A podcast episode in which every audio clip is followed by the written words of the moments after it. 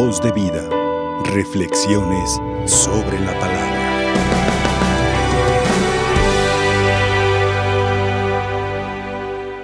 Jesús, para enseñarnos concretamente hoy, nos propone este caso. Dos hijos, uno relativamente obediente, el otro absolutamente desobediente. Y ambos cometen una falta, uno de omisión, otro de comisión. Comete una falta cuando se niega a ir. Y sin embargo, el que de plano se mostraba rebelde se arrepintió e hizo lo que su padre le ordenaba. En ese aspecto, los sumos sacerdotes y los ancianos juzgaron bien, juzgaron bien ese caso, el caso del hijo desobediente pero arrepentido, que luego cumple lo que su padre le encarga. Pero el otro dijo que sí, y sin embargo no hizo lo que su padre le ordenaba. Y no sintió ningún remordimiento. Y cuando no sintió ningún remordimiento, pues tampoco se arrepintió. A fin de cuentas, no sintió haber pecado. Y bajo ese aspecto, bajo ese criterio, podríamos considerar que la omisión es muchas veces peor que la comisión de algún pecado. El dejar de hacer lo que nosotros estamos llamados a hacer adentrarnos en un proyecto de santidad que el Señor nos propone en el camino de las bienaventuranzas, la misericordia, la pureza de corazón, el trabajo por la justicia y por la paz, las buenas obras, las obras de misericordia, las corporales, las espirituales. Todo esto estamos llamados a realizarlo, la práctica de los sacramentos. Me pongo a pensar en esas dos últimas peticiones de la oración que Cristo nos enseña. No nos dejes caer en la tentación, es una, la penúltima, y la última, líbranos del mal. ¿Cuántas veces nosotros somos dados a decir que dice Dios, ayúdate que yo te ayudaré? Y bueno, aunque ciertamente pues no yo he buscado en la Sagrada Escritura y no he visto esa frase, pero pero encierra una verdad. Y el Señor nos da los recursos para que nosotros los utilicemos y que en todo caso, de alguna manera, si está permitido decir así, le ayudemos a Dios a que nos ayude a nosotros. O sea, no podemos dejarle todo. Si nos acercamos a la gracia santificante y buscamos la pureza de corazón, podemos fortalecernos con el sacramento de la Eucaristía. El que come mi carne y bebe mi sangre tiene vida eterna y yo lo resucitaré el último día. Es el beneficio para aquel que comulga asiduamente. En la profesión de fe en el credo nosotros decimos que cuando Jesús resucitó al tercer día, subió al cielo. Y si nosotros nos ganamos la resurrección por ser comulgantes asiduos, entonces Él nos va a resucitar y nos va a llevar al cielo. Dice la bienaventuranza, dichosos los limpios de corazón porque verán a Dios. Limpios de corazón aquí en el mundo, en la tierra, llamados a procurar la paz, la justicia, la verdad, llamados a hacer el bien, que no omitamos hacer el bien. Y entonces, alimentados con el sacramento, nos ganamos la resurrección, nos resucita limpios de corazón y entonces podemos ver a Dios. Es tan sencillo las cosas como las dice Jesús y es tan sencillo para poder comprenderlas, pero quizá complicado para realizarlas porque a veces así somos. Somos débiles, es verdad, pero es cierto, existen las fuerzas del mal y el demonio constantemente está aconsejando a la persona, para que la persona abandone el camino que es Jesús y se adentre en los planes demoníacos. Porque ciertamente el pecar pues es obra del demonio y es hacerle caso al demonio y es darle tributo en esa forma al demonio en lugar de mirar hacia Dios. Por eso cuando el Señor nos, uh, nos envía a la vida y nos dice, bueno, aquí está la viña del Señor, los frutos de paz, de amor, de justicia, de verdad, de misericordia, de perdón, son frutos que nosotros debemos cultivar con nuestra vida. Acabamos de celebrar el acontecimiento guadalupano, que en todo caso no tiene por qué quedarse solamente en una fecha, porque a la Virgen de Guadalupe la tenemos todos los días. Y yo estoy completamente seguro que por lo menos aquí en la República Mexicana no existe un hogar católico donde no haya por lo menos una imagen de la Virgen de Guadalupe. Es cierto, festejamos su cumpleaños, vamos a decirlo así, porque ese día se le cantan las mañanitas el 12 de diciembre, ¿verdad? Y son las mañanitas todo el día. A veces en la noche, qué linda está la mañana, bueno, no le hace, pero es todo el día. Entonces no podemos limitar el acontecimiento guadalupano a una sola fecha nada más. Pero Ciertamente ese día recordamos cómo la Santísima Virgen le dijo a San Juan Diego que cumpliera un encargo, que fuera a ver al señor obispo. San Juan Diego pues lo fue a ver porque se lo dijo la señora del cielo. Y así le platicó al señor obispo Fray Juan de Zumárraga, la señora del cielo me mandó. Ella quiere que se le erija un templo y pues no le creyó el señor obispo. San Juan Diego, pues un tanto desanimado, ahí le dice a la señora, no me creyó. Y mira, yo soy apenas un muchacho, manda a uno de los principales, tal vez a él sí le crea. Pero la Virgen le dijo, no, mi embajador eres tú, y es preciso que tú seas el que le dé el recado al obispo.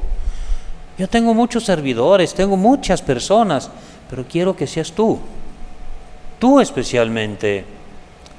Y San Juan Diego pues lo hizo, no podía omitir, eh, o sea, no podía omitir la orden que la Virgen le había dado. No podía hacerlo por la razón fundamental de que precisamente ella lo estaba mandando y además toda la trascendencia que tuvo el que haya cumplido ese encargo toda la trascendencia, todo el bien que se hizo. Algo que no hubiera podido ser si San Juan Diego supuestamente lo hubiera omitido, claro que no lo iba a omitir. Entonces él hizo ese encargo y entonces nosotros tenemos, pues ahora sí que la protección de la Santísima Virgen de Guadalupe. Y ella, como nuestra madre, ¿no estoy yo aquí que soy tu madre? prolongando entonces el encargo que el Señor le dio desde la cruz, mujer, allí tienes a tu hijo, y en el discípulo amado a todos nosotros, hijo, allí tienes a tu madre.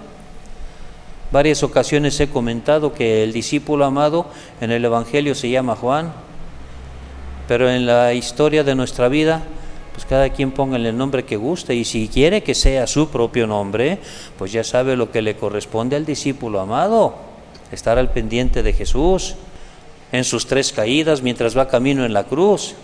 Y esas tres caídas se manifiestan en la pobreza, en el hambre, en, la enfermedad de aquel que necesita ser atendido. Las obras de misericordia, hablaba yo hace rato de las obras de misericordia. Entonces la Virgen María, ¿verdad? Prolongando esa maternidad, no estoy yo aquí que soy tu madre. La llamamos Madre del Buen Consejo, porque ella da un consejo excelente y lo da por su experiencia de discípula, porque ella como discípula escucha la voz del Maestro y sigue sus instrucciones.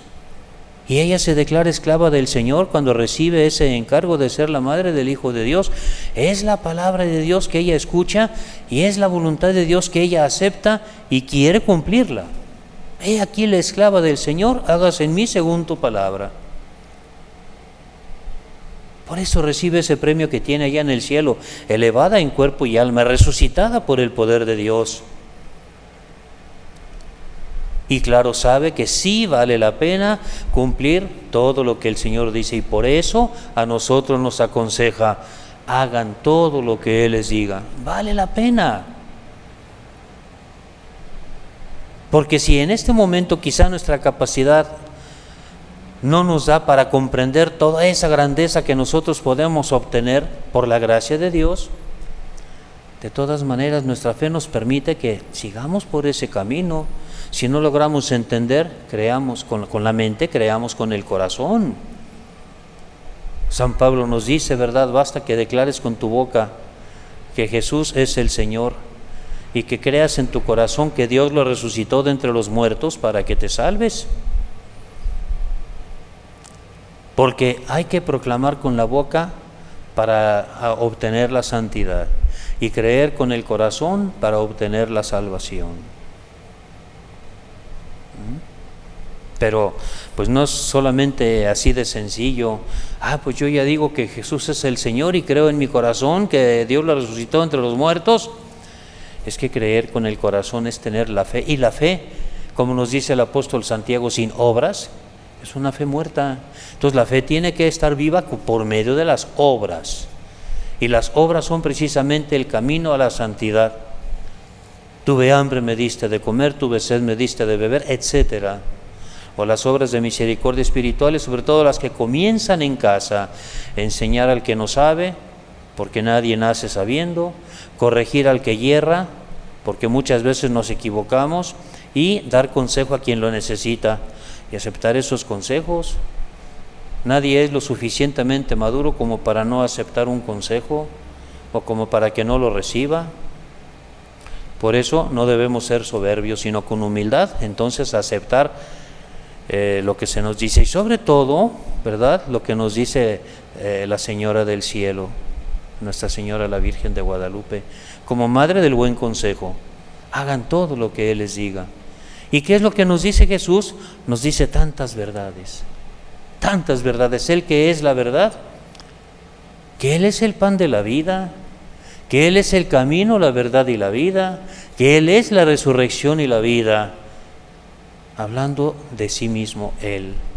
Y claro que lo creemos con el corazón, pero también lo que nos eh, mueve a la práctica, ¿verdad? Cuando habla de perdonar al que nos ofende. Es una de las peticiones también del Padre nuestro. Perdona nuestras ofensas como también nosotros perdonamos a los que nos ofenden. Pero ese cómo no es el modo, no es el modelo, es la medida. Es la medida. Como si le dijéramos, ¿verdad? Señor, perdona nuestras ofensas en la medida en que nosotros perdonamos al que nos ofende. Eso es lo que significa. Por lo tanto, pues estamos comprometidos por Él. No estamos forzados, no estamos encadenados, no estamos atados, estamos comprometidos. Y si verdaderamente nosotros queremos la salvación, bueno, pues entonces nuestro compromiso nos lleve a la acción hablando precisamente de estas dos últimas peticiones, ¿verdad? Si nosotros le pedimos al Señor que no nos deje caer en la tentación y que nos libre del mal, nos está dando los recursos para que podamos nosotros defendernos de esas fuerzas del mal. Está la oración, está la reconciliación con Dios, la pureza del corazón y el sacramento de la Eucaristía. Así estamos fortalecidos. Y entonces, como dije hace rato, ¿verdad? Le ayudamos a Dios a que nos ayude, que nos permita mantenernos siempre en pie y en pie de guerra, en pie de lucha contra las fuerzas del mal. Que el pecado no nos esclavice, sino que la gracia de Dios nos dé la libertad de los hijos de Dios. Voz de vida, reflexiones sobre la palabra.